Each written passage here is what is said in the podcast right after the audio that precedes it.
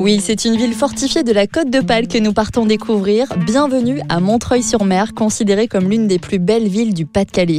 Victor Hugo, de passage dans la ville en 1837, s'en est d'ailleurs inspiré pour écrire la première partie de l'une de ses plus grandes œuvres, Les Misérables, avec notamment le personnage de Jean Valjean qui devint maire de Montreuil-sur-Mer sous le nom de Monsieur Madeleine.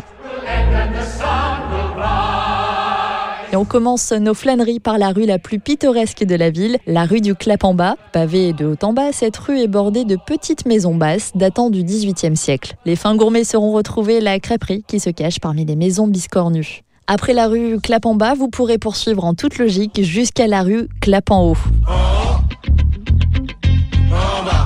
Bref, je m'égare. Et quitte à s'égarer, prenons plutôt la direction de la place Gambetta, sur laquelle vous tomberez nez à nez avec l'abbatiale Saint-Solve construite au XIIe siècle. Autre lieu incontournable, les 3 km de remparts autour de la ville, érigés sous Philippe Auguste. En vous y promenant, vous aurez la plus belle vue sur les environs, essentiellement des champs, des prairies et parfois une très belle vue sur la ville basse. Sur la partie nord des remparts, vous apercevrez au loin la Chartreuse de Neuville, un monastère fondé au XIVe siècle.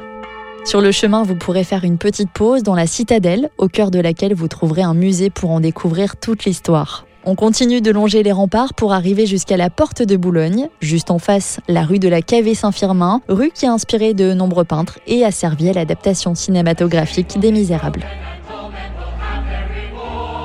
Comme son nom ne l'indique pas, Montreuil-sur-Mer ne se situe pas vraiment au bord de la mer, mais rassurez-vous, si vous poussez sur une dizaine de kilomètres, vous pourrez atteindre la plage et tremper vos pieds dans l'eau, enfin pour les plus courageux.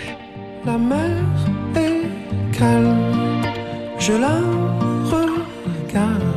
Car oui, pendant longtemps, Montreuil-sur-Mer fut une ville portuaire, d'où son nom. Elle n'était pas située en bord de mer, mais l'embouchure de la rivière Canche était suffisamment large pour permettre aux navires de venir jusqu'à elle. Pour organiser votre petite balade, rendez-vous sur le site villemontreuil-sur-mer.fr ou directement à la Maison du Tourisme et du Patrimoine, située au cœur de la ville, à proximité de la Grand Place.